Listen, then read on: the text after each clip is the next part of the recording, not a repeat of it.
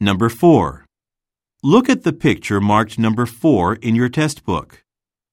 A, A man's holding on to a bench.